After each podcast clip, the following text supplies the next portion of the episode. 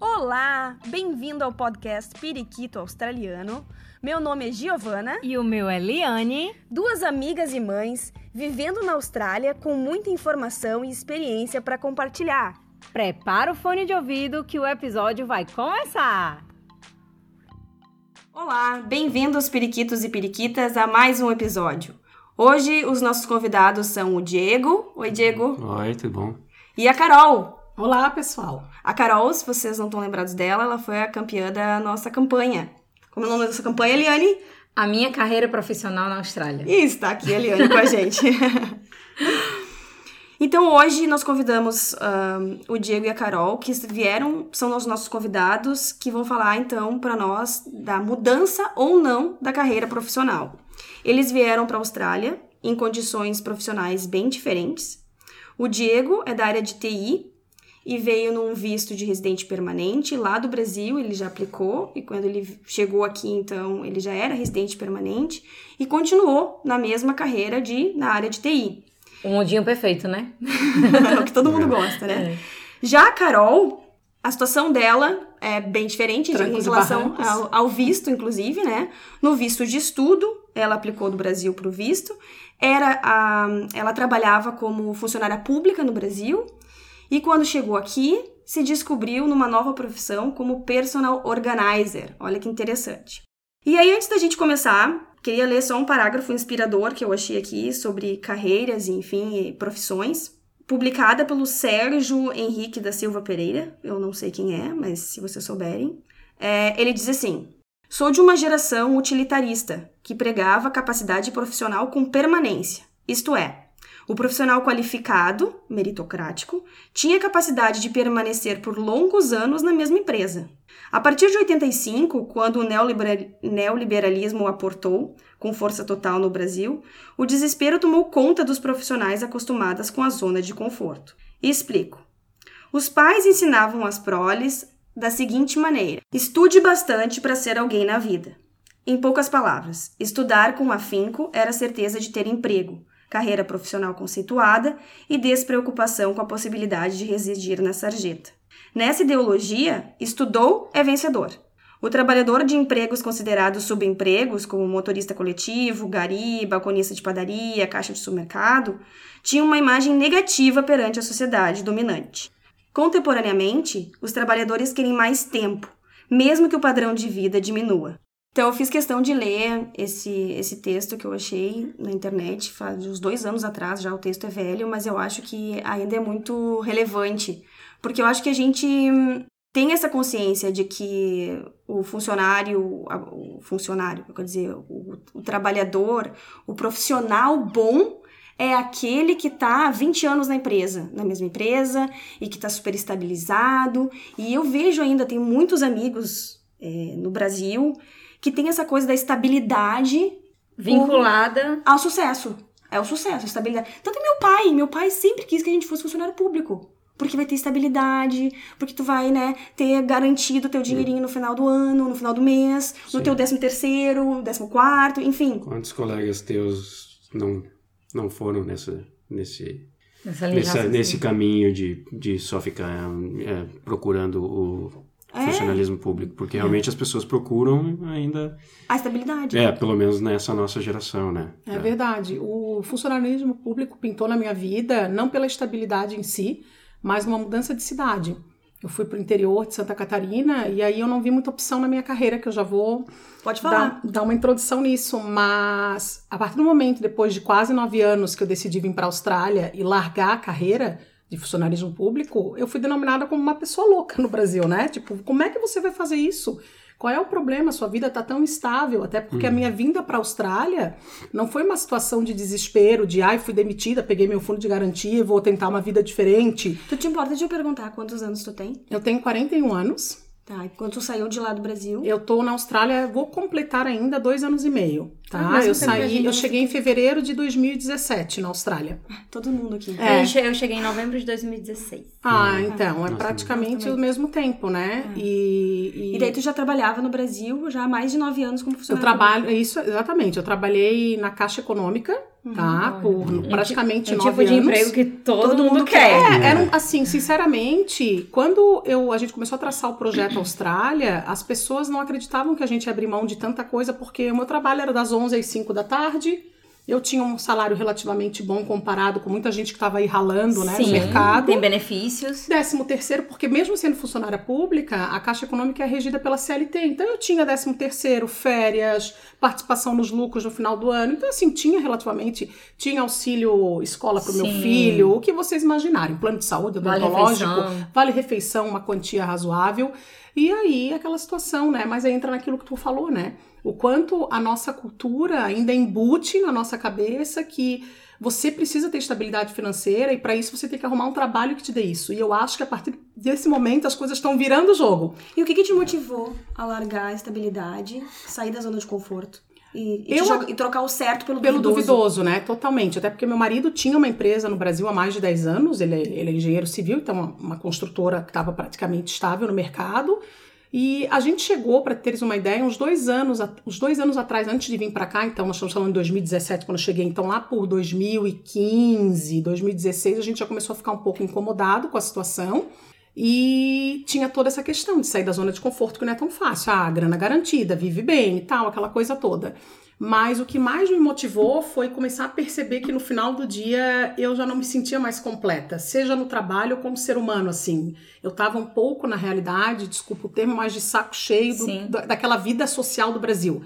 Sim. Né? E você tem que usar uma roupa boa, você tem que ter um carro bom. Hum. Aí eu é um status, né? Status. E eu e meu marido, a gente chegou num, num seguinte sentido, vou explicar uma situação para vocês. A gente trabalhava 11 meses, né? Trabalhava e guardava dinheiro para poder, Viver durante 15 um... dias, aí vou passar minhas férias em Nova York. Uhum. Ai, aí fazia, ficava 15 dias em Nova York, gastava. Ai, a gente, gastava assim, tudo que juntou. Gastava tudo que juntou. Aí, não, agora vamos pro chicote nas costas de novo, porque nós temos que juntar mais, porque ano que vem nós vamos para, sei lá, para Miami, para Paris. E, não, não, importa. E a gente começou a pensar assim, cara, isso é vida, é isso que a gente quer pra gente. E a gente começou a perceber que a estabilidade financeira, seja dele de 10 anos com uma empresa consolidada e a minha no funcionarismo público, a gente chegou assim, cara, a gente não quer isso. E eu lembro assim, quando a gente bateu o martelo, a gente estava tomando um café, que era uma prática nossa antes de buscar o meu filho na escola, final de tarde, duas vezes por semana, a gente ia por um café para pelo menos ter um tempo para conversar sobre isso. E eu lembro que ele queria muito isso. E aí eu lembro que eu olhei para ele e falei, cara, não imagina a gente com 70, 80 anos numa cadeira de balanço, se olhando e falando assim: "Ah, lembra aquela vez que a gente era jovem?" E a gente queria um dia para a Austrália, a gente nunca foi, foi. e hoje eu tô aposentada aqui na caixa ganhando meu dinheirinho. Eu falei, cara, a gente precisa ir a gente precisa ir. Aí eu lembro que ele abriu um sorriso e ele falou assim: não, então vamos começar a juntar o, né? O que precisa. O que precisa, papelada, budget, toda a informação, porque também a gente não queria chegar aqui de paraquedas, né? Lógico. Mas eu acho que o teu texto bate totalmente com, com a minha realidade. Tem agora vindo de encontro, tu falou que teu marido é engenheiro, né? Uhum. E vocês não pensaram em aplicar para o visto de residente permanente? Excelente pergunta, Gi. Eu, as pessoas me perguntam muito isso aqui e aí eu consigo entrar um pouquinho na minha história de vida da Austrália, tá? Vou ser bem breve, vou tentar ser bem breve, mas a questão é a seguinte. Não, não seja breve não, fale. a questão, pode, pode. a questão seria a seguinte: para que a gente fosse aplicar para um, um skill visa o processo ele gira em torno de praticamente quase dois anos, né? De provas e papeladas, reconhecimentos de profissão. Meu marido teria que fazer reconhecimento de profissão pelo Engenharias Austrália. Ok. Nós tínhamos algumas coisas muito difíceis para que seja, fosse realizado essa situação que foi diferente da do Diego. Primeiro, falta de tempo. Meu marido era dono de uma empresa, então ele saía de casa às sete da manhã e não tinha mais hora para voltar. Quando é que ele ia estudar inglês para ter uma nota boa no IELTS? Ah, tá. Tinha que fazer o... Como é que ele ia conseguir fazer? E outra coisa assim, nós não tínhamos, por mais que tenha um monte de agência hoje oferecendo serviços como esses, a gente não se sentia Seguro. tão confiante de um investimento tão alto para um retorno que a gente não saberia se pudesse dar certo. Como a gente já estava olhando o lado anterior que eu falei para vocês já, naquela situação meio de saco cheio da, da vida da vida Brasil para nós, o que, que a gente conseguiu? Ah, vamos juntar o útil ao agradável. Vamos montar um plano de Austrália com que ele, quando chegasse aqui, ele ia correr atrás do que ele precisasse e eu continuaria estudando aqui para que desse esse né? tempo. esse tempo para ele. Tanto que eu vim para estudar mestrado, que é onde eu oportunizo o meu partner ter um visto full time aqui. Ah, é verdade. Essa foi a primeira, esse foi a nossa primeira... A minha situação. É, isso aí, Liane, foi a nossa primeira estratégia. Então, o que que aconteceu? Meu marido botou os pés aqui, foi muito difícil, porque assim, ele já tinha um pouco de inglês, mas não era, né, aquela coisa, e assim, nós estamos falando de inglês australiano, né, gente? Sim. Coisa que no Brasil o nosso americano puxa mais. É. é. E a questão foi a seguinte: em oito meses de Austrália, ele conseguiu o primeiro trabalho na área.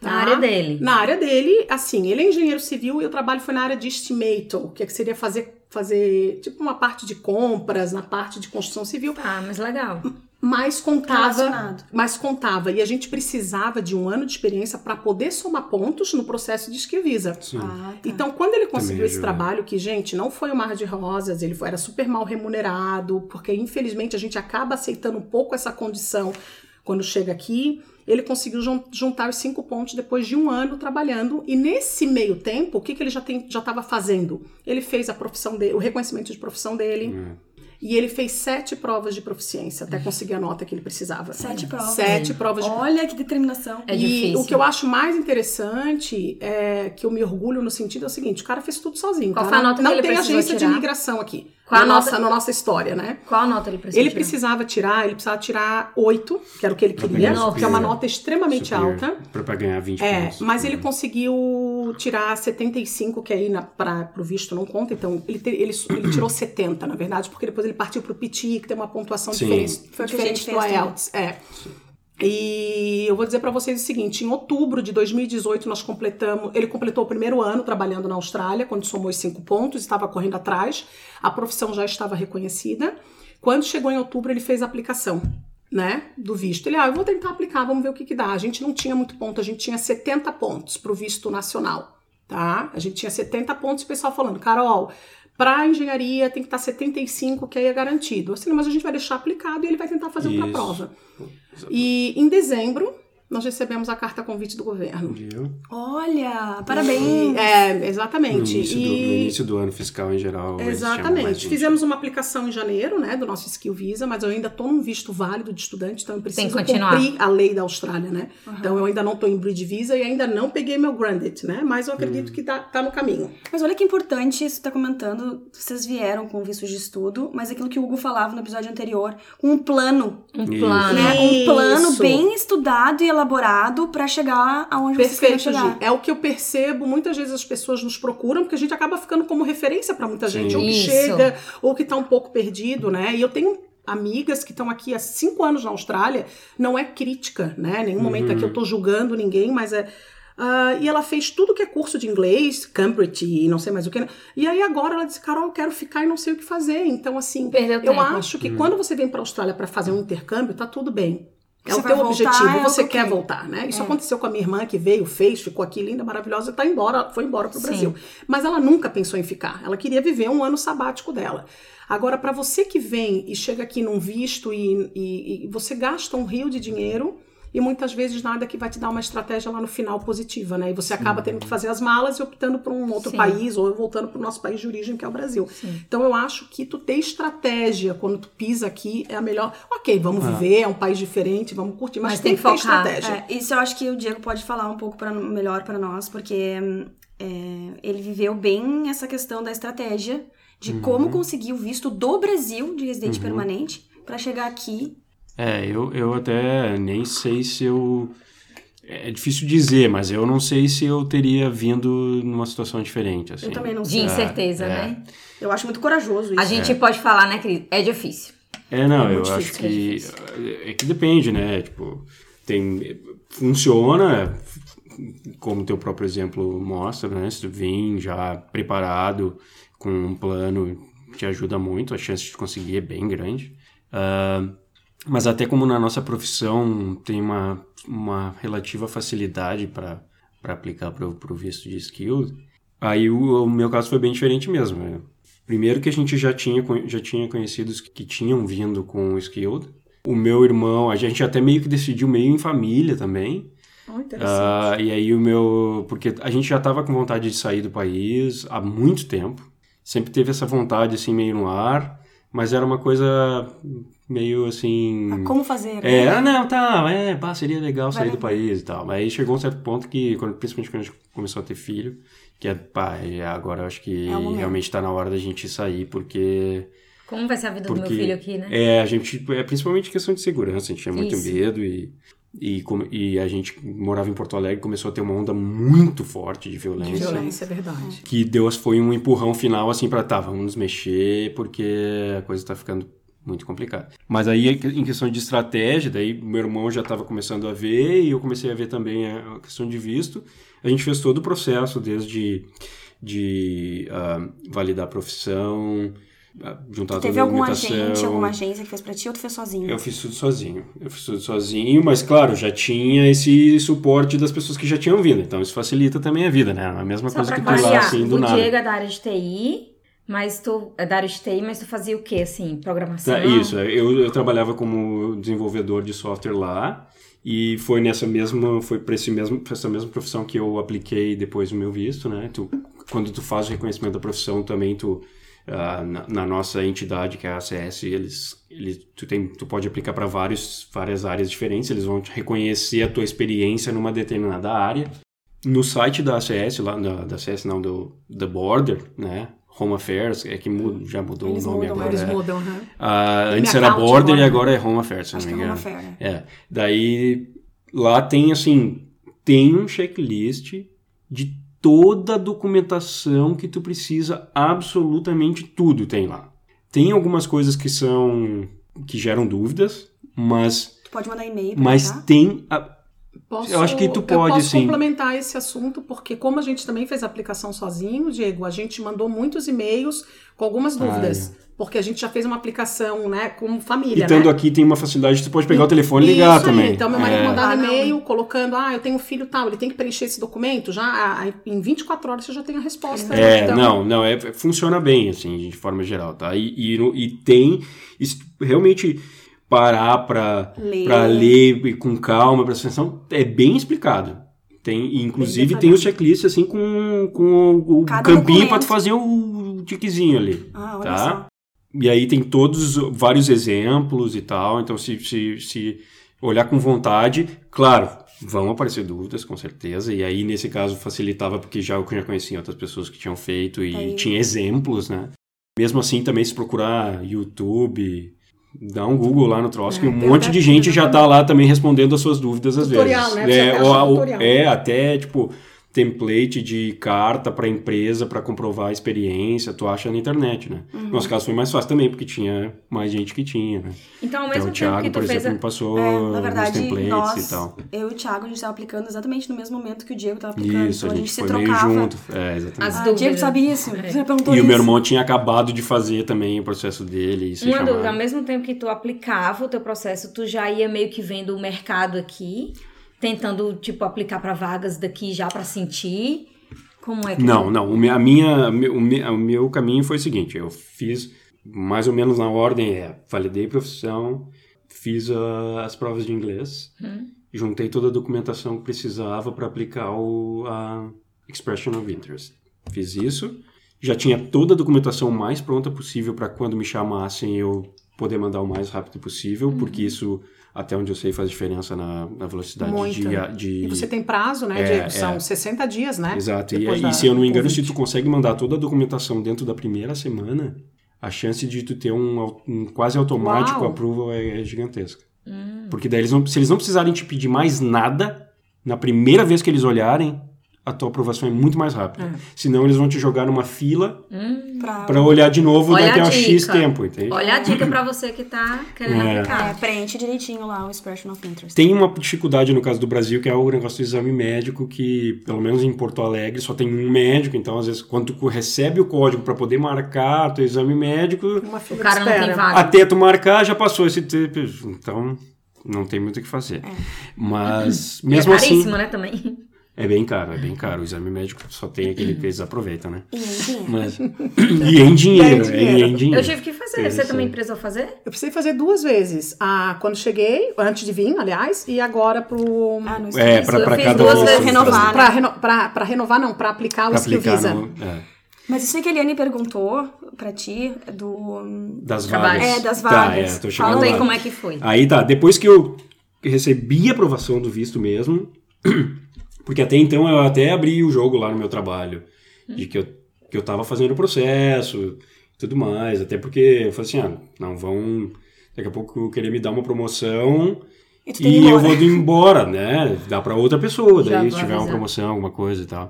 E Porque eu falei assim, pode ser daqui a dois meses ou pode ser daqui a um ano, mas eu vou embora, né? Então Não não faz sentido, é. Aí quando saiu mesmo o meu visto, aí eu quase que imediatamente comecei a procurar as vagas. O que eu tinha olhado antes era ter uma ideia de como estava o mercado aqui e tal. Tinha, eu tinha conhecia gente que tá- já estava aqui na mesma profissão e trabalhava, então tu tem uma ideia. O meu irmão depois já tinha, quando eu comecei a procurar as vagas, aí meu irmão já estava aqui e já estava empregado também. Então, Já abre uma porta legal, é, né? então foi- porque no Diego, caso Hum. só um parênteses, desculpa te interromper. Quanto tempo depois da tua aplicação, que tu recebeu lá a carta convite, quanto tempo o teu visto Foi aprovado. foi É, eu, aprovado? eu, eu não me lembro das datas assim bem Mas especificamente, mas eu lembro que em dezembro de 2015 eu mandei a primeira versão da documentação para a CES para reconhecer a minha, a minha profissão. Profissão. Se eu não me engano, foi em março abril. Eu não me lembro quando que eu entrei com a EOI, agora acho que foi fevereiro. Em fevereiro e tu foi... Janeiro ou fe... fevereiro, acho por causa que eu tive que fazer a prova, o PTF eu tive que fazer duas vezes. É. E aí, ali por hum, abril, eu acho, eles, eles chamaram, pra, fizeram o pra convite. fazer- Uhum. E aí a gente entrou com a documentação, só que já tava no final do ano, daí já, tipo, acabaram as vagas. No último, em junho, eles não chamaram ninguém, já porque já tinham acabado as Ah, vagas. final do ano fiscal. Final do ano fiscal. Aí em julho, teve dois problemas, se eu não me engano. Teve um mês que, que eles tiveram algumas mudanças e não chamaram ninguém também de nenhuma profissão, que se eu não me engano eles Isso estavam passando por em uma mudança. 2016. De É. 2016. Foi em outubro que saiu o visto, né? Acho que foi. Foi início de outubro, final de setembro, início de No outubro, se eu não mesmo me engano, ano saiu. você teve um- Sim, deu, deu, tipo, deu, deu oito, nove meses entre Ótimo. começar o processo e estar com visto na mão.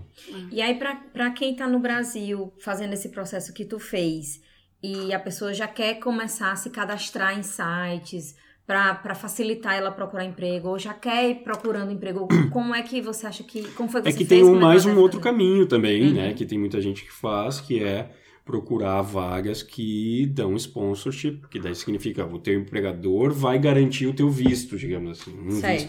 Não vai ser um visto de residência permanente, mas vai ser um visto que te permite vir para cá e trabalhar. Então, aí depende do caminho que a pessoa está procurando. Se vai procurar um visto igual o que eu fiz, Sim. não faz muito sentido tu ficar procurando emprego antes de tu ter o visto, porque Uhum, entendi. Porque vão Ah, não- te chamar e você não, tem Não, visto ainda. não Porque- vão te chamar. é, Porque tu não tem visto. Depe- Porque as vagas que Ah. tu vai aplicar são diferentes, tu entende? As vagas que eu apliquei são vagas que exigem alguém que já é Residente. residente, Residente. Tá. né? E também, eu acho que o Diego pode explicar melhor o quão aquecido é o mercado de TI. É, isso, isso é uma, uma, uma coisa que facilitou muito a nossa vida também, porque o mercado de TI é, é impressionante, assim, tem muita vaga. Inclusive, tu já mudou de trabalho aqui, né? Já, não, não tô, eu tô aqui há dois anos e meio e já tô no segundo emprego, né? não tô no primeiro. Tipo assim, ó, se não me fizer feliz, eu te largo mesmo. Não tem E, não e a gente não muda mais porque não quer. É, opção Então, tem, né? e aí, agora relembrando a questão do texto. Isso é uma coisa que eu reparei muito aqui.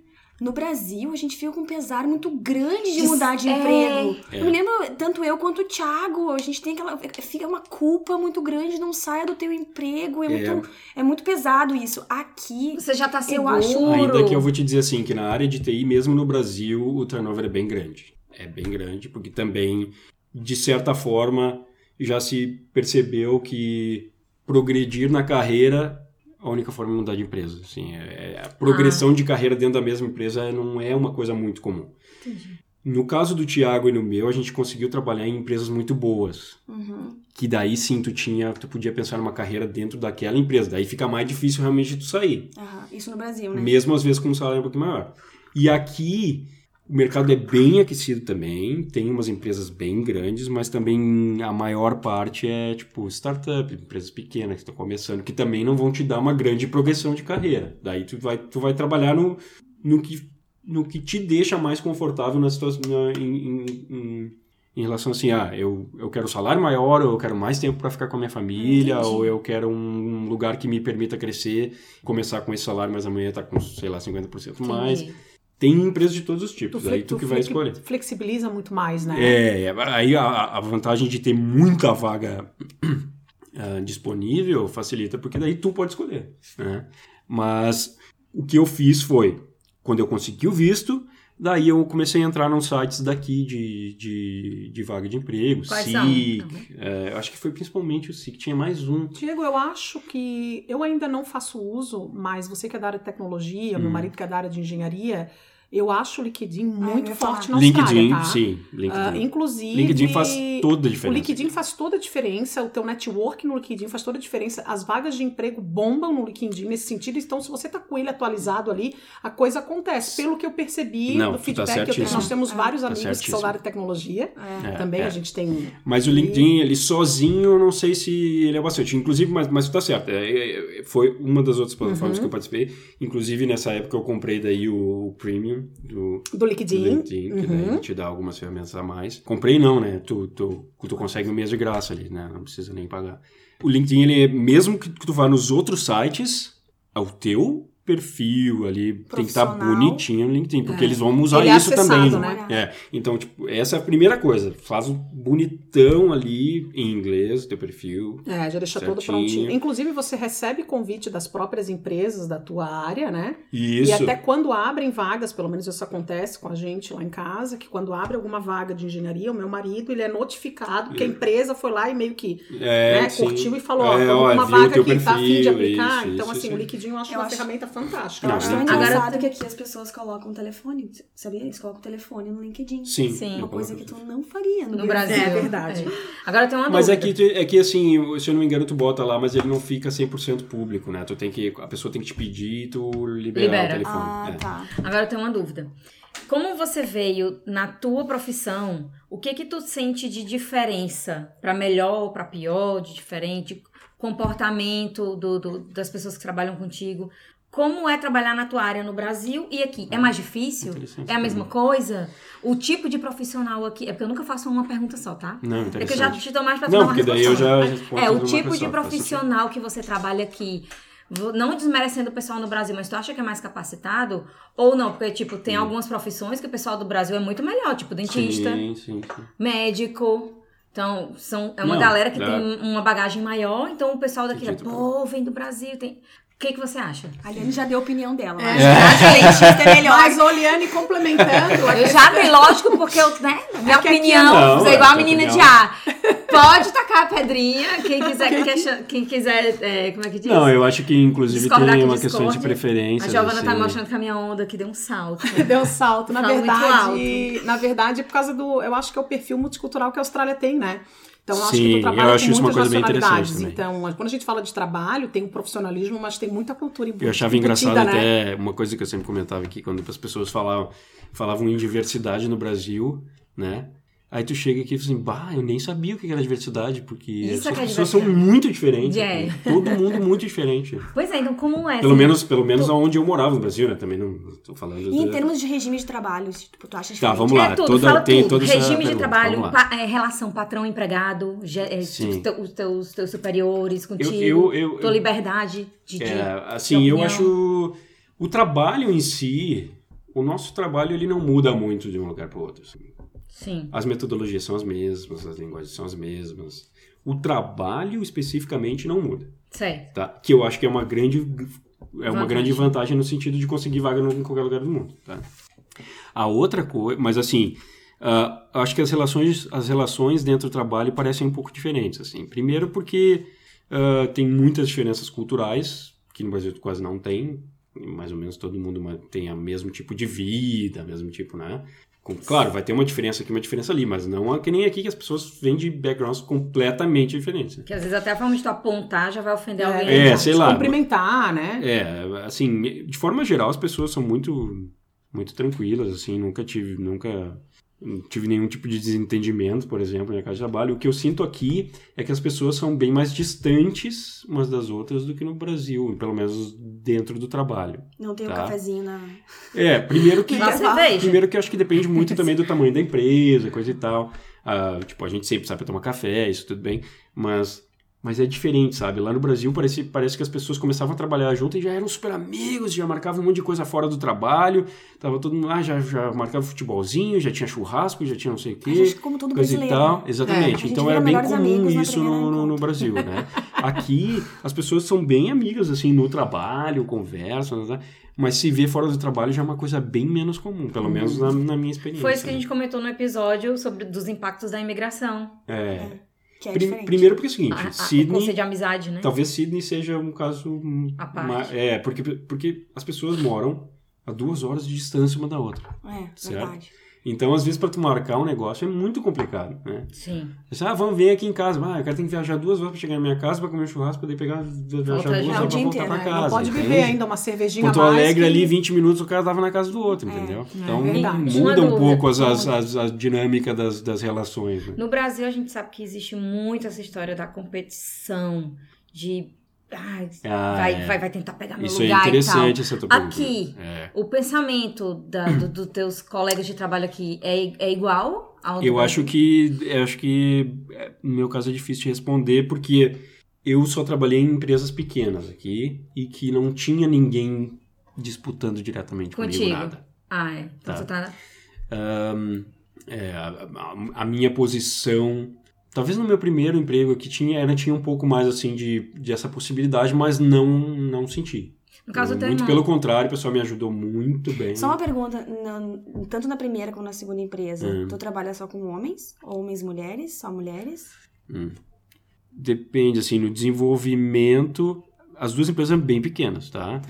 No desenvolvimento, nos dois casos, só, só homens assim, programadores. A mulher, mesmo. ela tá mais presente, né, no Brasil? Tá. Será que isso conta? Não, mesmo no Brasil era muito, muito restrito a quantidade de mulheres programando, é, tá? Mas, mas, uh, mas, por exemplo, uh, na parte mais administrativa da empresa, sabe? Daí, tem, daí tem mulheres nos dois casos. É. Carol, eu acho que tu podia comentar um pouco sobre isso, porque é o seguinte, a Carol é personal organizer. É uma profissão que eu nem sabia que existia aqui na Austrália. e ela como profissional liberal, primeiro, essa coisa da competição, eu não sei se tu, como, como fica, né? Eu acho que primeiro até tu deve apresentar a profissão pra pessoa, né? Que deve estar procurando, é. não sei como é que, como é primeiro, que funciona. Por que o personal organizer, né? Também. É, por que personal organizer, né, gente? Uh, na realidade, eu quando cheguei na Austrália que eu acho que acontece com muita gente, você entra naquela tua fase de, de não se reconhecer como pessoa, porque parece que tu deixou tudo para trás lá no Brasil, né? Então a gente, a gente acaba. Eu acabei não me reconhecendo quando cheguei no meu primeiro ano na Austrália, falando quem sou eu, como me chamo e o que eu vim buscar aqui, né? Por mais que a gente ia atrás de um visto, era um objetivo nosso de família, mas assim, tinha a Carolina Pessoa nessa, nessa, nessa parada aí. E na busca de um propósito que eu pudesse sair um pouco dessa questão que já me incomodava no Brasil, ter estabilidade, trabalhar só por dinheiro, eu fui buscar alguma coisa que me completasse e algum mercado que tivesse aquecido no momento. Uh, em contrapartida, é muito com o que eu me identifico hoje, né? O meu estilo de vida é esse, eu sou uma pessoa extremamente organizada, eu, eu acabando a minha vida, acabando a minha vida no Brasil e iniciando a minha vida na Austrália, eu acabei me tornando uma pessoa minimalista, em onde a gente deixa tudo, né? Eu fiz venda de tudo que eu tinha no Brasil Isso é e é as coisas bom. mais preciosas que eu tinha, que não é papo de mulher agora, Diego, mas assim, bolsas, sapatos. Ah, essa parte me doeu tanto. Uh, que eram coisas assim que para mulheres eram investimentos, né? Te doeu? Não, não me, me doeu. doeu. Me pra doeu. Mim não doeu nada também. Pra doeu. mim doeu pouco. Muito pouco. Não, pra mim doeu muito. Mas eu comecei a perceber. E dói cada vez menos. Dói cada vez menos, porque eu comecei a perceber que quando eu fui fazer um processo de mudança que era desvaziar um apartamento, tirar tudo Isso. de dentro e sair da. Porque assim, eu não queria sair do Brasil com pendência. Sim. Né? Ai, não, ficou um troço para vender. Ai, não, tô com cinco Sim. caixas de roupa lá que eu vou ver quando eu voltar. Não, não tinha essa parada. Já deixou tudo resolvido. Eu tenho uma caixinha com cinco meia dúzia de coisa lá na casa da minha mãe, que nem morava na minha cidade, que é uma caixa emergencial ou uma fotografia, alguma coisa, e papéis importantes que não precisavam vir para a Austrália. Exatamente. That's it. E aí o que, que aconteceu? Com essa, com essa pegar, esse desapego todo, eu lembro que no meu último dia eu peguei, eu peguei a minha mesa na sala, assim, eu botei minhas bolsas, tudo que eu achava de objeto de decoração mimoso, coisas que tinha valor sentimental para mim. Eu tenho cinco grandes amigas. Eu lembro que elas foram lá em casa e falei: ó, só traz uma champanhe porque já não tem mais nada aqui em casa pra gente comemorar e se despedir. Eu peguei, cada uma pegou uma bolsa. eu dei uma bolsa para cada uma na entrada, elas entraram. Eu falei assim: ó, tudo que tá aqui é de vocês. Façam bom uso. E elas me olharam assim: não, e a bolsa? E aquela outra bolsa? E esse sapato? Eu falei: é tudo de vocês. Podem pegar. E eu sei que foi aquela loucura, e cinco saindo no, em cima das é, coisas. Em cima das minhas Sai coisas.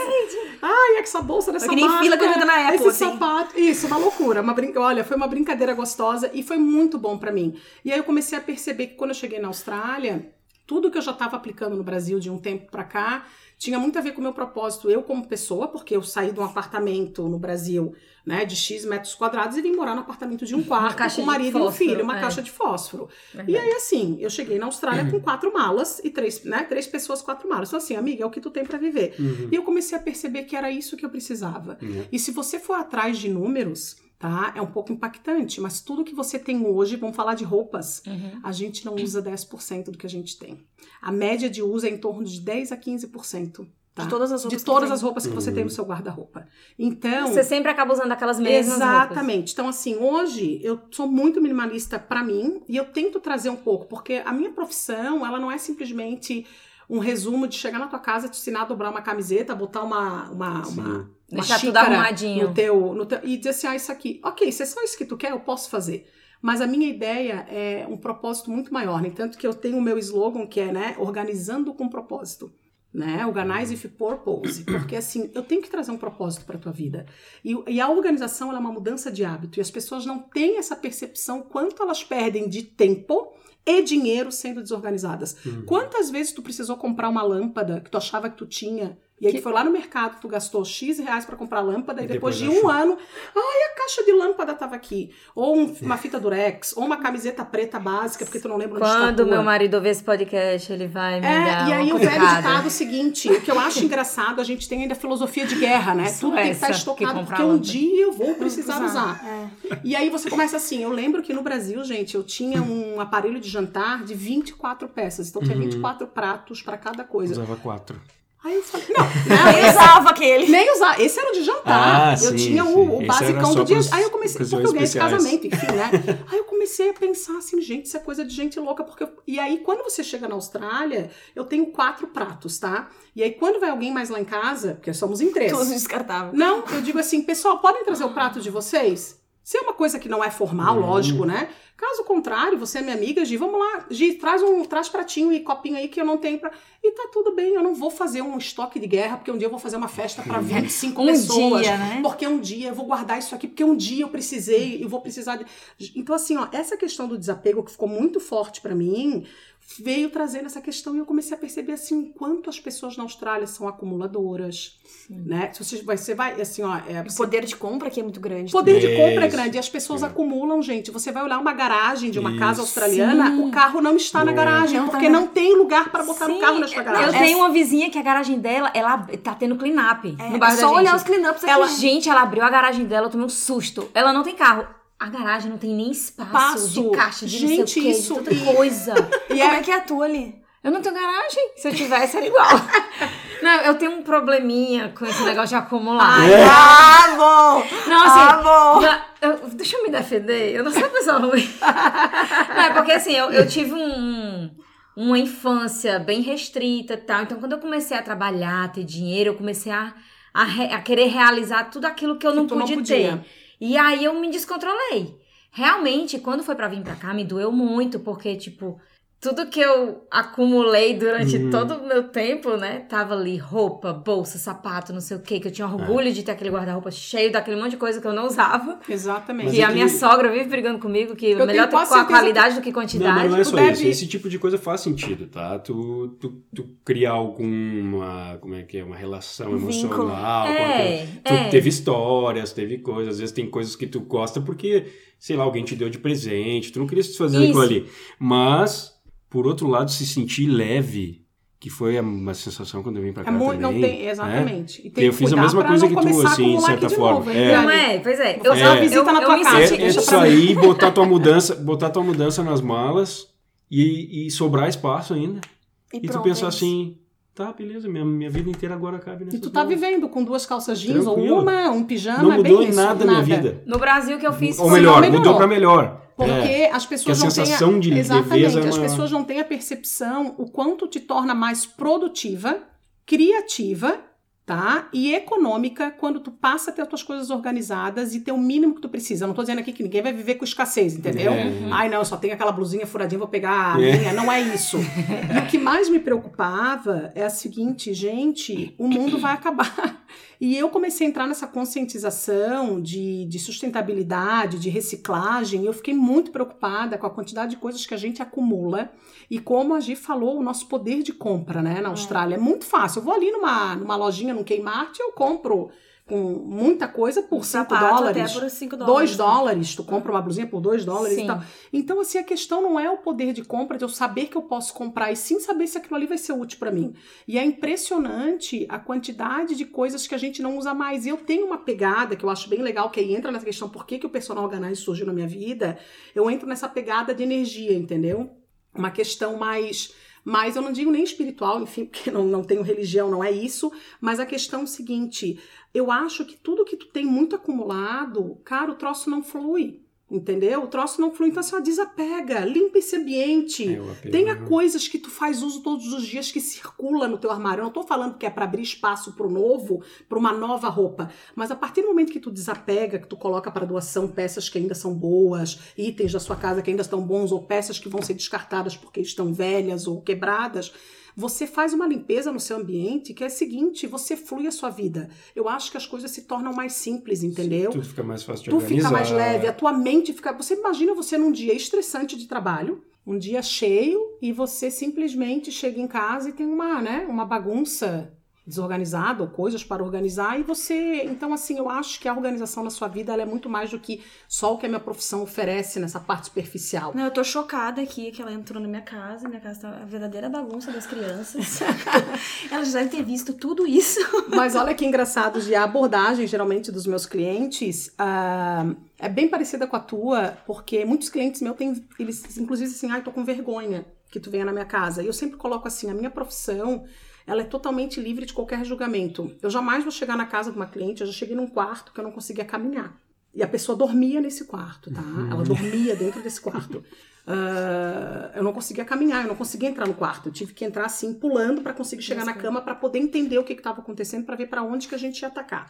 Foram 14 horas de trabalho ininterruptos, assim, num único quarto, para que a gente pudesse trazer um bem-estar pro, pro cliente e ele, e, e ele entender o quão isso é importante. E hoje eu sou grata porque é uma pessoa que me agradece constantemente o que foi feito por ela. E eu não fiz nada. Ela estava junto, né? O cliente estava junto comigo esse tempo uhum. inteiro, ajudando, porque eu não, eu não, também não posso tomar decisão do teu desapego. Claro, claro. Eu não posso chegar na casa do Diego uhum. e falar, hum. Diego, esse moletom aqui tá velho, dá licença. Uhum. É. Né? Então, a, tá a tomada. não, ele a pode tomada... o apego pessoal com o negócio. Com né? certeza. Né? Então, a tomada de decisão, na minha opinião, é totalmente do cliente, né? Eu tô ali para ajudar. Mas respondendo a pergunta da Gi, para não fugir do foco em relação à questão, por isso é profissional liberal, aqui na Austrália, o que eu acho mais interessante em contrapartida é que eu tenho esse leque de ter flexibilidade do meu trabalho. Então eu hum. tenho eu tenho condições de, de fazer a minha agenda, né? Eu tenho filho em idade escolar ainda, então assim, eu não Você consigo pegar ele, eu não consigo fazer um atendimento antes das 9 horas, né? O que eu acho E nem depois das 3 e nem... Não, uhum. até dá porque eu acabo usando o after school care, porque senão ah, não entendi. tem vida, né? Porque senão a gente não tem vida e, e aí acaba uhum. usufruindo desse espaço que a escola dá. Mas eu comecei a perceber que a mudança de profissão minha, que é sair de uma vida normal no Brasil em termos de né, carga de horário de trabalho para cumprir e tal, me trouxe essa liberdade de poder escolher os dias que eu quero trabalhar, de que forma que eu quero trabalhar, né, a forma de abordagem, como que o cliente chega até mim, como que eu chego até o cliente, né, e tá tendo condições de hoje estar trabalhando com famílias australianas, entender um pouco dessa cultura, por que, que se acumula tanto, qual que é o propósito disso. E entra Legal. muito no que tu falasse, é o consumo exagerado, a facilidade, né? Já que aqui na Austrália a gente não tem esse gap social como tem no Brasil.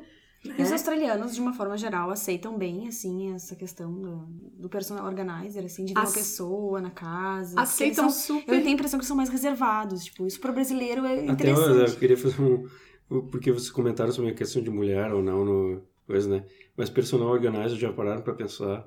Eu tenho quase certeza que se eu perguntar para vocês, falar para vocês de alguém que é personal organizer, vocês vão pensar numa mulher, né? É, Sim, uma mulher. uma mulher, é verdade. Né? É verdade. Porque tem... Mas o homem não porque passa tem uma aquela de organização. Poderia é... qualquer homem ser também, tá? Poderia, mas é porque mas é aquela é história que... de que a mulher, que é a dona né? do lar, que teoricamente é quem cuida da casa. Não, acho... Que ideia é Não, existe esse estereótipo, sim. Não, tudo bem. Tem... Até como tem o estereótipo de que engenharia ou TI geralmente é mais, é mais para homem. É verdade. É. Não que a mulher não possa fazer, às vezes ela faz até melhor. Porém, tem esses não, é verdade. determinações aí. É verdade. Em relação à questão Austrália, né, quando se trabalha com clientes australianos, eu acho eles bem abertos, né? Mas eu acho que tem uma pegada bem legal aí, bem interessante. Eu trabalho com uma família australiana ainda porque quando eu cheguei na Austrália, logo depois de um ano, depois das minhas experiências profissionais frustradas, né, de dishwasher, aquela coisa quando você chega, né, Uh, eu trabalho de babá duas vezes por semana ainda, que é uma família que a gente não consegue se largar. Ah, é? a gente é muito amiga e tal. Eles são australianos, né? Ela é de Melbourne e ele é de Sydney, então, assim, os avós moram aqui. Então, eu acho o máximo, porque eu tenho essa família até como minha família, Entendi. sabe? E, na verdade, ela é uma mulher na área de área de marketing e tal.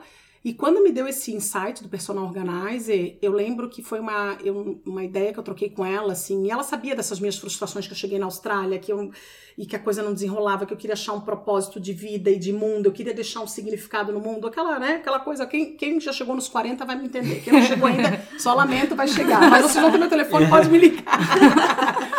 é, mas o que eu achei interessante é que quando eu toquei no assunto com ela, eu falei, eu perguntei para ela que eu tive um insight na questão do personal organizer, ela olhou para mim, assim, eu não me lembro, parece que foi ontem, ela olhou para mim e ela falou assim, ó, é 100% que essa profissão é tua. Tu precisa fazer isso. E aí ela assim, tem noção do que faz aqui em casa? Eu cuido de dois filhos dela pequenininhos, um de dois e um de quatro, de cinco anos agora.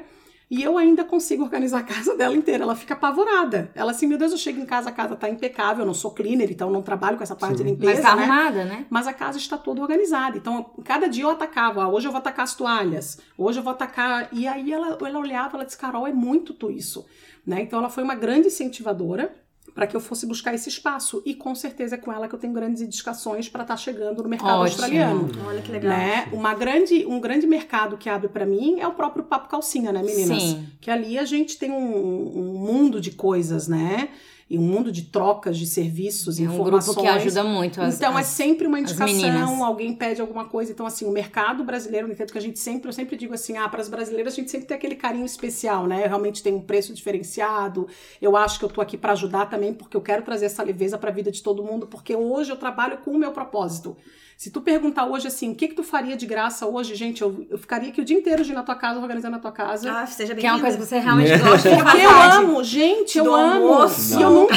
Não, desculpa, isso tu não pode fazer de graça. É isso. Porque isso é o teu trabalho. Esse é o meu é, trabalho. E eu não faço, é isso mesmo, Diego, eu não faço. Não, brincadeira. Não, e, e assim, e, Mas... e, e é tão provado que não é tão simples que tem mercado para ti. Que tem mercado para mim. E outra coisa, o profissional organizer, ele tá crescendo no mundo todo, onde estourou a Mary Condon, né, com, com é com o seriado dela no Netflix. Então aquilo ali estourou, o livro dela, Spark Joy, não sei o que, taraná. Então, assim, virou uma febre mundial. Mas na Austrália tem bastante profissional organizer, eu não saberia te dizer em termos de números, tá? Mas tem, a gente tem um órgão na Austrália que é o ah. Institute of Personal Organizing, o IOPO, fica lá em Narrabeen. E você precisa tá? se pagar alguma coisa, fazer Não, alguma assim, prova? assim, você fica member do Instituto se você quer. Você tem algumas vantagens? Tem. Algumas inúmeras vantagens. Inclusive, assim, eles trabalham com a parte de de acumuladores, que é aquela parte crítica mesmo, aquela pessoa Sim, um problema. Tem, tem então você gente. tem um curso que você faz para poder atacar essa, né, esse tipo de atacar no bom sentido, né? Sim, atacar sim. essa essa chegar nesse público. Chegar nesse público, né? Mas eu ainda tô agradecendo, não é too much para mim. É, deve ser bem e frustrante. o que é interessante, assim, todos os anos a Austrália ela tem a conferência anual do Personal Organizer. Uhum. Esse ano acontece em agosto, tá? Esse ano vai ser em Melbourne, ano passado foi em Sydney. Então, são dois dias full time, onde você tem workshops, encontros, onde você tem troca de network dos personagens organizers da Austrália. Ah, que legal. Eu acho bem legal, bem interessante. Estamos lutando aí para ver se em agosto a gente consegue trazer. Muito legal, mais assim, você trabalhou na Caixa Econômica por nove anos, veio aqui, foi babá, ainda é tal acho que uma outra pessoa, talvez na tua situação, pensaria: ah, eu quero trabalhar num Commonwealth da vida, né? Num, num outro ah, banco. Num outro banco. E você, no entanto, você começou com personal organizer para para fazer uma outra coisa que te, te trouxesse prazer, prazer, nesse meio termo em que vocês ainda não estão definidos e tal, mas você se encontrou isso e eu acredito que depois que você virar residente, cidadã, você vai continuar com o personal é, Eu tenho um grande projeto de, eu tenho um grande projeto que seria o seguinte, o fato de que o fato seria o seguinte: eu queria trabalhar com alguma coisa, porque é o seguinte, eu vim para a Austrália, ok? Ok, uhum. na minha situação eu vim, me lasquei, me quebrei, tô aqui ainda entre trancos e chorei. barrancos, chorei, não tem mais. Tá, sabe, a gente apanha com esse inglês, a gente apanha para se recolocar. Eu é. ainda me sinto, às vezes, um peixe fora d'água aqui, porque eu digo, vão, sabe, de, de me relacionar. Eu, eu, tenho muitos amigos brasileiros, mas assim, são poucos ainda australianos, e eu sinto vontade de estar nessa essência deles, né? Esse é um dos motivos que eu permaneço no meu trabalho até hoje, porque eu tenho vínculo com a família. Mas, acima de tudo, o que eu acho mais, mais interessante é o seguinte: quando eu me fiz a pergunta seguinte, ok, eu estou na Austrália. E quando eu me vi no primeiro ano, o meu marido trabalhando na área de engenharia, eu falei assim, cara, na minha opinião, não era crítica contra ele, mas assim, ó, eu não quero viver mais o que tu vive. Tu tá Sim. vivendo o que tu vivia no Brasil, os mesmos estresses, né? E eu não queria mais viver isso. E pra ele tá tudo bem, como o caso do Diego, veio para cá, vai fazer o, né? E eu queria o seguinte, se eu vim para cá para me lascar, é o seguinte, então vamos me arriscar também né? Porque eu achava que era impossível um ser humano ter uma profissão voltada para um propósito dela. E eu cheguei assim, eu lia livro, às vezes um autoajuda, mas né, isso aí é balela. Né? E eu digo, não, você consegue sim trabalhar naquilo que você gosta, né? Mas agora tu falou uma palavra interessante, eu gostaria de me arriscar também. Vocês, o que, que vocês acham a respeito disso? Vocês não acham que é do ser humano, quando a pessoa tá muito assim estável na sua profissão, na sua área, querer um challenging, querer se reinventar em alguma outra coisa? É o que a gente sempre quer mais, né? Eu quero, eu quero ter escutado o Diego, porque, porque assim, é, pensa numa pessoa na área de TI. A pessoa uhum. fez toda a faculdade, né? Vamos botar aí o perfeito nerd, né? Uhum. Estudou bastante e tal. Chega nerd. Sempre, sempre ficou em volta do computador e tal. Aquele tá é o mundo tá dele. tá na moda. Mas tu não já teve vontade de, de repente, fazer alguma outra coisa que não tinha nada a ver com, com TI ou se reinventar em alguma outra coisa? Não nada tá, a ver, mas. Eu tenho. Eu fazer tenho... uma transição de carreira, é... de repente, né? Eu tenho alguns. É, comentários. Ou é só eu que tenho Eu acho vontade. que assim. Um, primeiro, uh, eu sempre, sempre tive uh, uma, uma questão assim de, de, querer empreender e tal, ter o meu próprio negócio. Isso desde o Brasil já tivemos alguns negócios, ah, é né?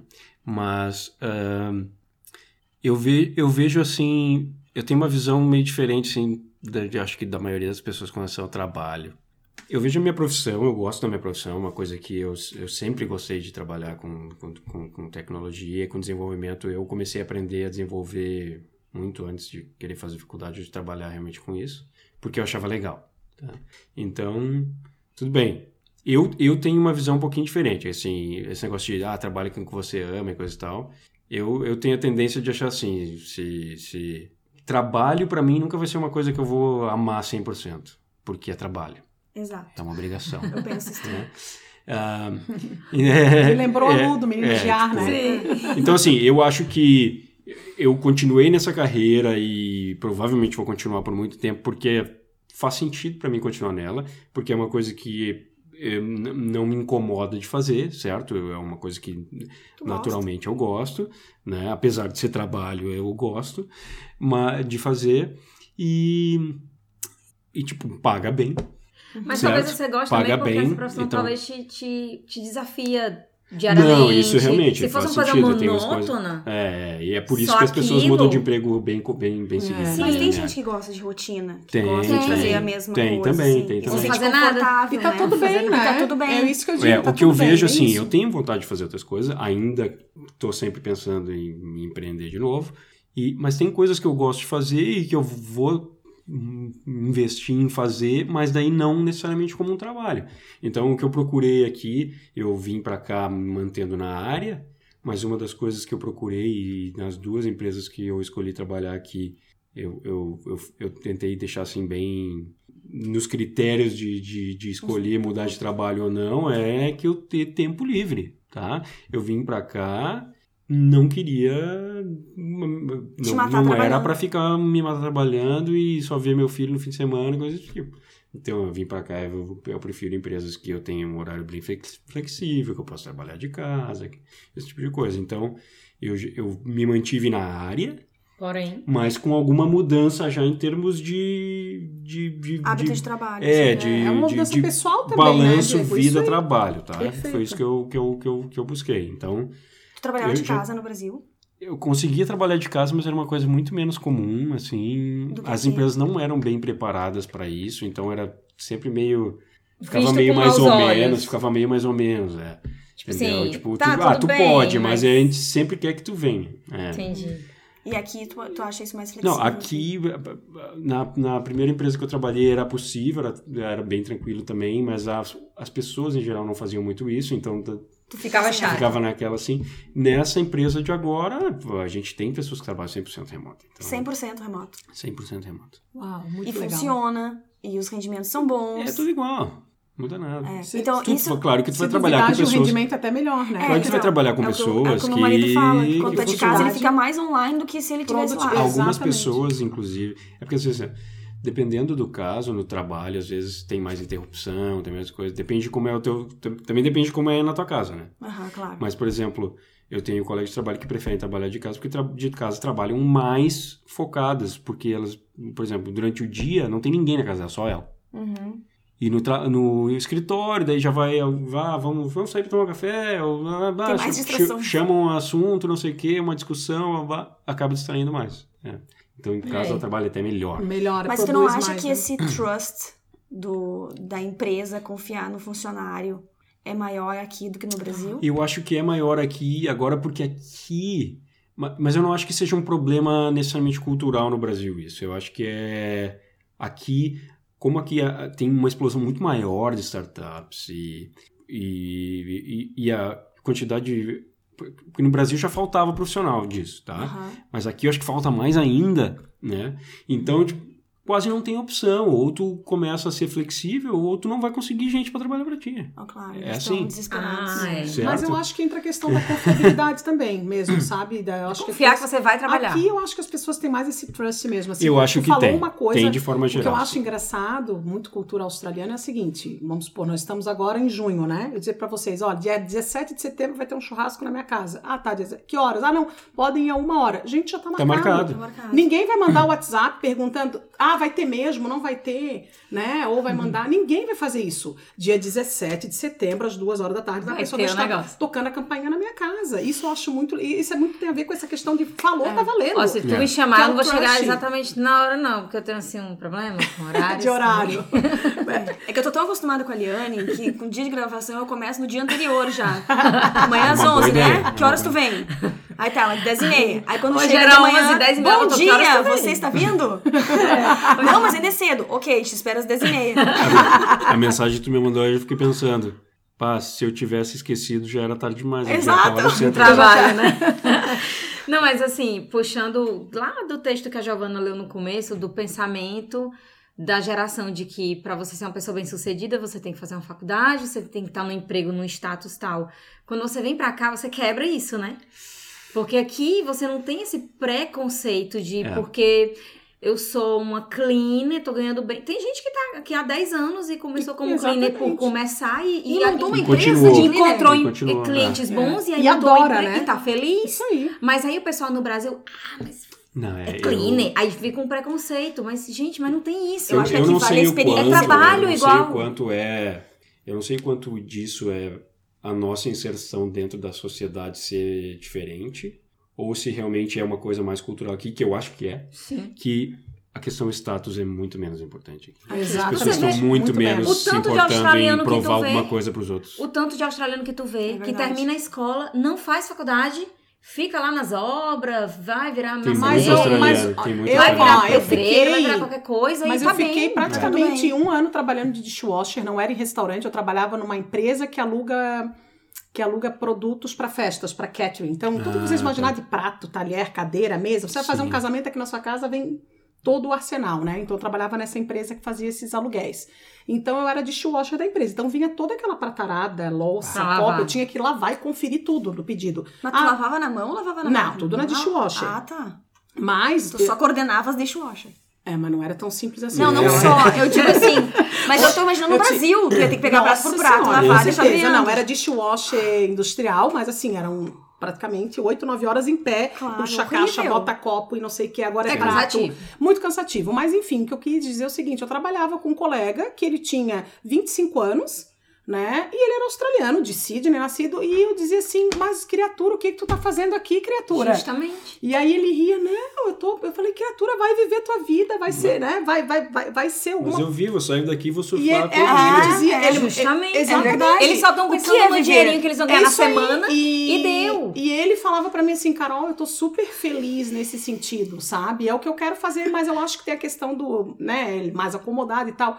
Mas eu acho que entra a questão também do subemprego. Aqui o subemprego ele não é taxado como é no Brasil. Né? Você não é visto com preconceito. Por mais que eu acho, gente, que o visto em si, é a minha opinião, né? Lógico, é o meu ponto de vista. Eu acho que o visto de estudante limita. Sim, claro que Sim, limita. nesse caso, falando dos brasileiros, a gente. Porque muita gente não é, não é cleaner porque ama, é cleaner por necessidade, necessidade. porque tem visto para pagar. Sim. Muita gente hoje passa por exploração, ou não recebe, ou recebe a hora menor. É humilhado. É, a hora menor do que precisa, mas precisa estar tá lá para ganhar a sua, a sua, sua miséria de hora, porque acaba se passando por muita coisa que jamais imaginaria no Brasil. Sim. Então, assim, não podemos olhar só o lado florido é, e achar sim. que tudo é lindo Não, mas o que eu quis dizer é que se a pessoa, por um acaso, mas se eu... reconheceu naquela profissão, ela não vai ter vergonha de dizer que trabalha com isso. isso. Enquanto no Brasil tem Que vergonha. é o que eu acho que a Austrália nos permite. A Austrália nos permite ser o que a gente quiser ser, entendeu? Aqui é. não importa se tu Ó, quer. Eu vou dar um exemplo No real. Brasil, tu é embutida para ser alguma coisa. O teu pai quer que tu seja alguma coisa, tua mãe, tua avó, e você fica com aquela ah, coisa aliás, assim. Aliás, eu acho que tem muita gente que vem pra cá pra fugir disso aí. Pra fugir disso. Não é. Eu penso o seguinte, assim, ó, eu fico imaginando hoje, eu sou formada em administração, com habilitação Sim. em comércio exterior, que é ok, uma profissão, né, uma formação ok. Eu fico imaginando naquela época, meu pai já falecido, falando, pai, eu vou fazer filosofia. Sei. Hoje eu penso assim, gente, é um preconceito é, Existe, inclusive, o preconceito com a formação com que tu a formação. tem. Tu é formado em que administração? Ah, administração não é nada. É isso. Ai, não. Aí, Bom só é direito, medicina, Quantas engenharia. Quantas pessoas hoje entendeu? trabalham em algumas coisas. Ela fez administração, ah, não conseguiu passar não, em medicina. É, isso. Exatamente. É isso mesmo. Ah, fez administração, vixe, não conseguiu passar em nada que preste. Aí fez o que Aí deu, fez. entendeu? Bem isso, eu concordo. Então a gente tá sempre muito, muito preocupado e muito, muito, muito alvo de julgamento. Julgamento. Né? E aqui não traz você quer ir de pijama no mercado, você quer. Isso, Se você quer ser personal organizer, você ser. Se o Diego isso. quer trabalhar com IT duas vezes por semana e nas outras três ele quer colher lixo ali na rua para ajudar, ele vai e fazer realmente, o que ele tá afim. Assim, minha opinião, realmente existem pessoas que não nasceram para a vida acadêmica. E existem pessoas que não nasceram pro escritório. Sim. E tá tudo bem. E tá é. tudo bem. É. Existem, Vamos pessoas, existem Austrália... pessoas que nasceram pra ser peão. E vão ganhar dinheiro sendo peão. E vão ser felizes sendo peão. Tá, mas aí tu tocou num ponto seguinte, que a Liane comentou assim, ó. Ah, mas aí os, os australianos, eles trabalham pra ter o dinheirinho do final de semana. É, eu acho tem que bastante, eu, eu acho bastante. que é um pouquinho além disso. Eles não trabalham só pra ter o dinheirinho no final de semana. Porque aí vem aquela pergunta que o Diego falou ali antes. O que, que é viver? O que, não, que é viver para o australiano? Sim. O que, que é viver para nós brasileiros? Não, mas o que, que, ela que vem dizer, incutido é na nossa cabeça, é. assim, que a gente precisa ser mais, mais, que nem tu falou agora, é. né? Que tem esse, esse preconceito. Né? Preconceito. E eu acho, assim, ó, é, é, vejo das, dos, dos, colegas, dos pais, colegas da Anitta, do balé, do colégio, enfim, dos australianos que eu conheço, eles pensam numa vida muito mais minimalista do que a gente. É. E é isso que eu aprendo, assim, ó, diariamente com eles. É uma... Eu posso fazer um parênteses em relação a isso? É o seguinte... A questão minimalista, eu sempre percebo o seguinte: a gente tem uma pegada com limpeza, com arrumação em casa, que é uma neura no Brasil, né? É uma neura. Faxina, uhum. não pode Que eles um... não têm. Cara, eles não têm. Assim, eu não tô falando daquele australiano que não tá nem aí, mas assim, eu uhum. trabalho numa casa que, ok, eles têm uma moça que vai uma vez a cada 15 dias. Fora isso, todo mundo dá um jeito em alguma coisinha. Isso. E casa tá. Ninguém vai viver a vida limpando como é no Brasil. No Brasil hum. tu tem hum. aquela carga. Passando o dedo, vez tempo. Cara, mas no Brasil é. tu tem aquela carga, assim, emocional de ter tudo limpo. Eu lembro, assim, Isso. da minha mãe com aquela vassoura, minha Isso. avó e pano Isso. e rodo. Eu fico pensando assim, cara, aqui eles não vão deixar de fazer nada para estar tá com o rodo na mão. Então, assim, ó, eles vivem a vida. É, eles vão no pois domingo. é, apoio esse, eu, esse eu acho isso aí, isso aí eu acho Porque assim, não tem hora para lavar roupa. Não tem hora para entendeu? Tá a lá. roupa vai ficar ali. Vai ficar ali. Se der, eu vou lavar. Se der, eu não eu vou falo, lavar. Então, isso, a Austrália veio para mim, assim, me dando no meio no da meio, cabeça. Eu também acho. E eu pensei assim, ó, cara, eu preciso ser flexível nisso também, porque para mim era uma neura dizer, quinta-feira, ai meu Deus, já limpei minha casa ainda, meu é. Deus do céu. Não é fiz uma faxina. Não fiz uma faxina. Hoje, quê, né? eu tenho lá meu aspirador, ah, tchucu, tchucu aspirador, tchucu, tchucu aqui, bota lá, bota aqui, deu, gente, vamos viver é. a vida, entendeu? Tem uma coisa que eu falo pra minha mulher que é isso, sabe? Gostei dessa Ela assim, ó, tá, vamos, vamos assistir um filminho ali e tal. Tá, mas tem que arrumar que não sei o quê. quando tu estiver no teu leito de morte e tu pensar assim, o que, que eu deixei de fazer? Tu pensar assim, pá, eu queria tanto ter limpado a casa aquela vez, eu não entendi. não, né? Conselho de vida para muitas pessoas. Escutem não, o que o Diego está dizendo. Filminho, com algo ter mais com meu, com meu marido boy, vendo né? filminho, é muito mais importante. claro. Verdade, Diego, tu tem toda a razão. Boa, Diego. A gente vem com essa neura, a, a neuralimpeza no Brasil, eu considero que a gente realmente é um povo muito aciado e eu bato palma pra gente, Sim. né? Um povo cheiroso, a gente escova os dentes. Né? Usa desodorante, é. principalmente.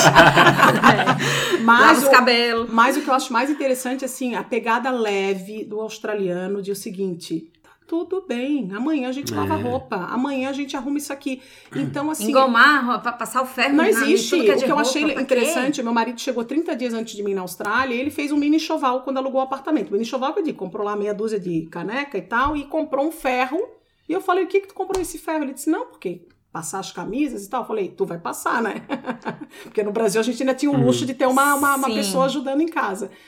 Resumindo, nós nunca mais usamos o ferro. Acho que o ferro está lá um ano e meio, deve estar tá enferrujado hoje. Então, realmente, essa pegada leve. Eu até vida, tenho, né? mas eu só uso assim quando eu tenho aquela peça que está muito, muito, muito, muito amassada, que aí não tem como. Mas isso é muito bom. Bem. Essa leveza da Austrália é muito boa. É, eu acho que essa leveza eles usam para a vida deles. Não só para limpeza, mas vai além. E eu acho que isso é uma coisa que me ensinou, que a Austrália me ensinou muito. A não ter Giovana, tu fez mestrado, doutorado. Isso meus pais, meus amigas, todas as minhas amigas do Brasil. Tu fez mestrado, doutorado e agora tu não tá fazendo nada. Então. E, gente, eu tô fazendo a coisa mais importante da minha vida. Isso. Eu tô criando dois seres humanos bons pro mundo. Pro mundo. Tá? Eu acho que isso tem tudo a ver.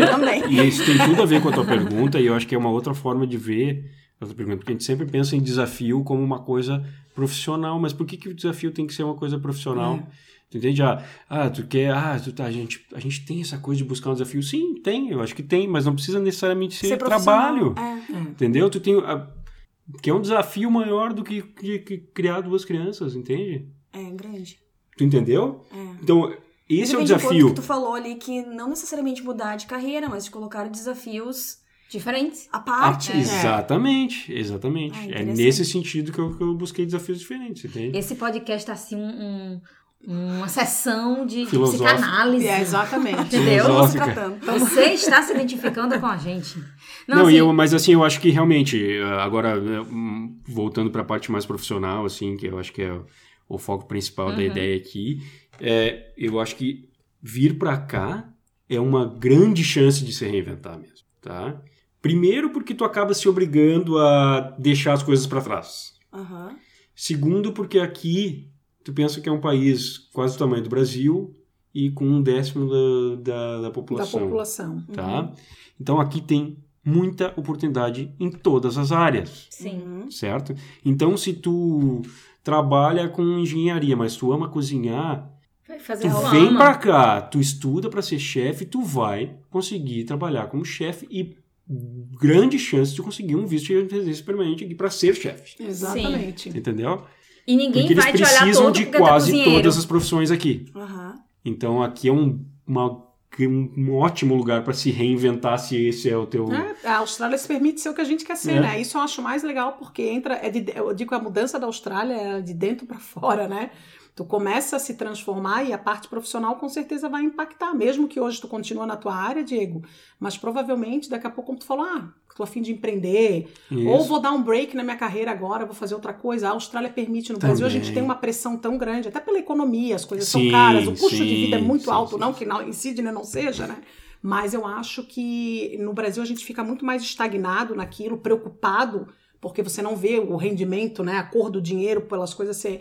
E aqui na Austrália você tem essa, né? Se é ok, se amanhã tu quiser, ó, vou fazer um budget para parar de trabalhar e, e dar Mas um... é, eu acho que a questão também de aqui ter menos julgamento facilita em tomar, muitos exatamente. pontos. Uh, por exemplo, ao invés de tu ter que trabalhar necessariamente para poder pagar a escolinha da moda e poder ter uma festa de aniversário de 20 mil reais, uhum tu pode não trabalhar, por exemplo, e passar muito mais tempo com teu filho. E fazer a festinha fazer dele a festinha no dele, parque, gastando. Eu quero dizer o seguinte, porque às vezes a pessoa assim, é. assim, não, mas eu preciso nada, né? trabalhar. Não, aqui no Brasil, às vezes a pessoa tá lá naquela assim, ó, não, eu preciso trabalhar, porque tem tantas coisas que eu gasto, Mas talvez se tu não trabalhasse e não tivesse essa coisa, tu nem precisasse gastar em todas essas coisas que tu...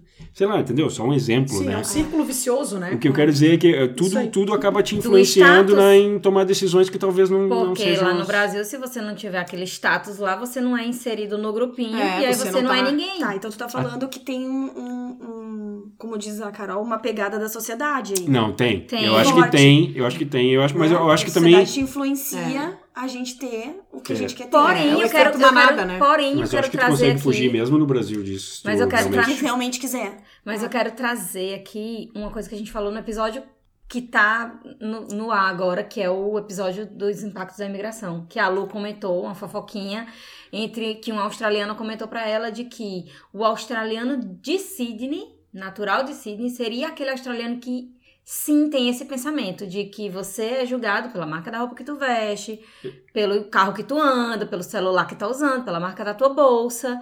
Então, assim, talvez Tem a gente ainda aqui. não. ah, Talvez a gente. Foi isso que eu falei, a que a gente gente viva talvez não no- tá a gente- inserido bem É, dentro da... a gente vive num mundo à parte dentro do mundo Sydney. Tomara Talvez que a gente continue nesse mundo. nesse mundo à parte. Ah, eu tenho a impressão de que isso aqui acaba se restringindo um pouco mais a, um- a, a, a pessoas de classe um pouco mais, por exemplo, pessoas realmente com poder aquisitivo um pouco mais alto, Muito que daí alto, é- né? elas começam a se comparar. Elas estão É isso aí mesmo. Eu, eu, É essa eu impressão acredito, que eu tenho, mas é- é difícil eu de saber. que- A gente foi no aniversário ontem que a mãe do. A gente tava comentando que o aniversário foi num. foi- me primeiro me soou meio americano, assim, né? O aniversário no Hungry Jacks.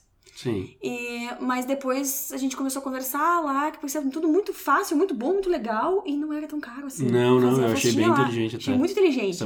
E aí eu falando com a mãe do, do aniversariante, né, que é, que é australiana, e aí ela nos, nos contava e explicava que é, ela pagou por criança, se eu não me engano foi 11 dólares por criança, e só pelas crianças. Aí tinha direito ao presente da criança, a todas as brincadeiras que eles fizeram, ao playground lá, o- as comidas de cada um e o bolo de sorvete lá. E as crianças estavam muito felizes. A única coisa que, que as crianças não gostaram, eu acho, é que dura duas horas. E aí também volta o modelo australiano, né? Duas horas. Começou meio-dia, Ah, terminou às duas. Meio-dia, tava todo, Todo mundo, mundo lá.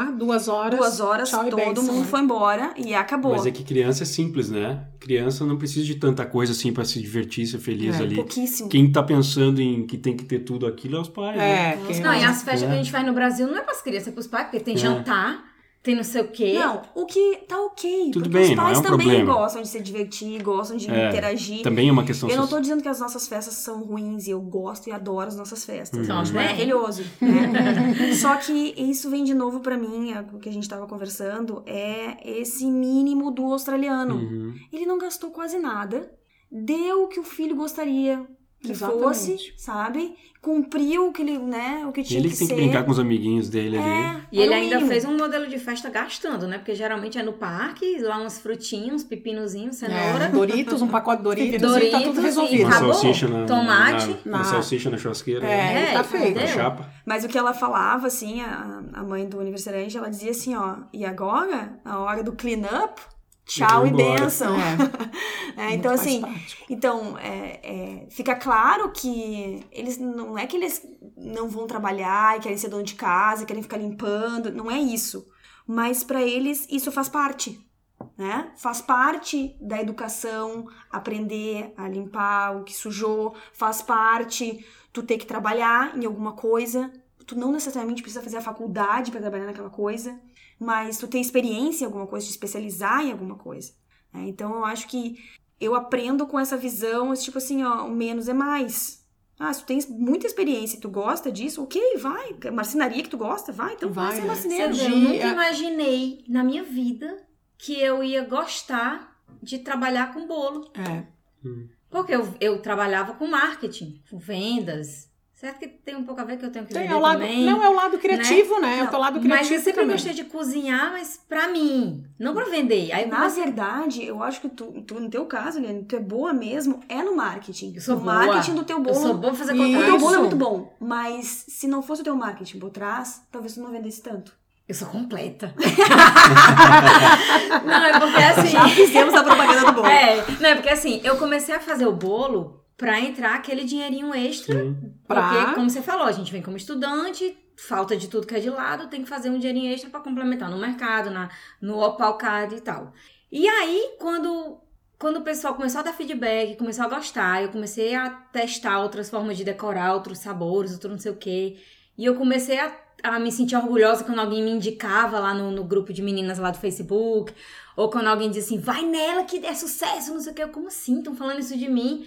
Eu comecei a, a gostar disso. Uhum. Então eu já fico pensando, eu já me peguei várias vezes pensando, pô, no dia que eu virar residente, eu acho que eu vou pegar esse mestrado que eu tô terminando, vou pegar o conhecimento do mestrado. Lógico, exatamente. E já a clientela que eu já tenho, e quem sabe montar um negócio assim oficial mesmo assim. Isso, um, vai ter uma loja de uma bolos. Uma loja, um né? negócio assim, tô, tem umas ideias assim na minha cabeça. Então, será que eu não mudei de profissão, literalmente ainda nem me toquei, porque é. às vezes eu ainda penso que isso é uma coisa passageira. Talvez não. E às vezes eu já tenho isso na minha cabeça. E olhando o teu lado de marketing, o teu poder de comunicação, porque tu é sim comunicativa. Sim.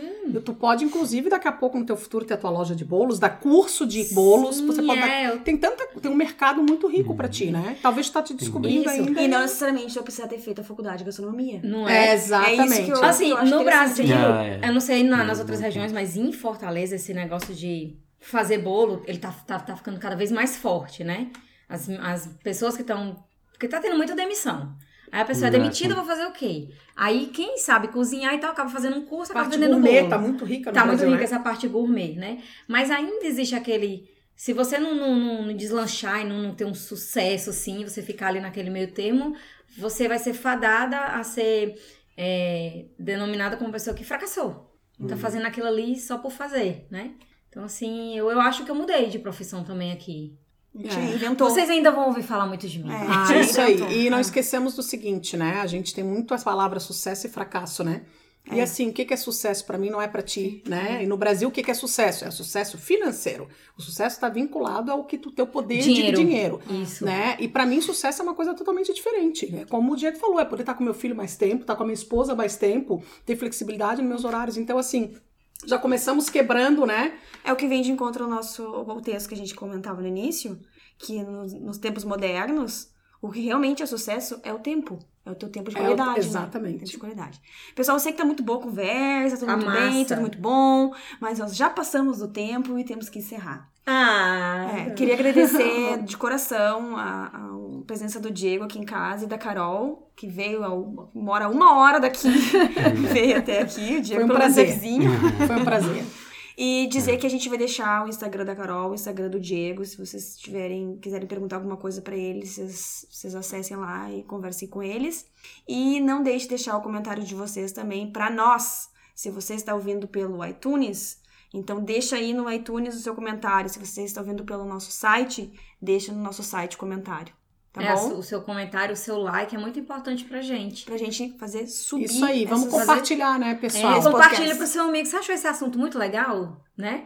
Se identificou em vários momentos, compartilha lá com o teu amigo. Fala, olha que podcast legal, né? Dá uma focinha pra gente. a gente tá fazendo isso com tanto carinho pra vocês. Tá bom.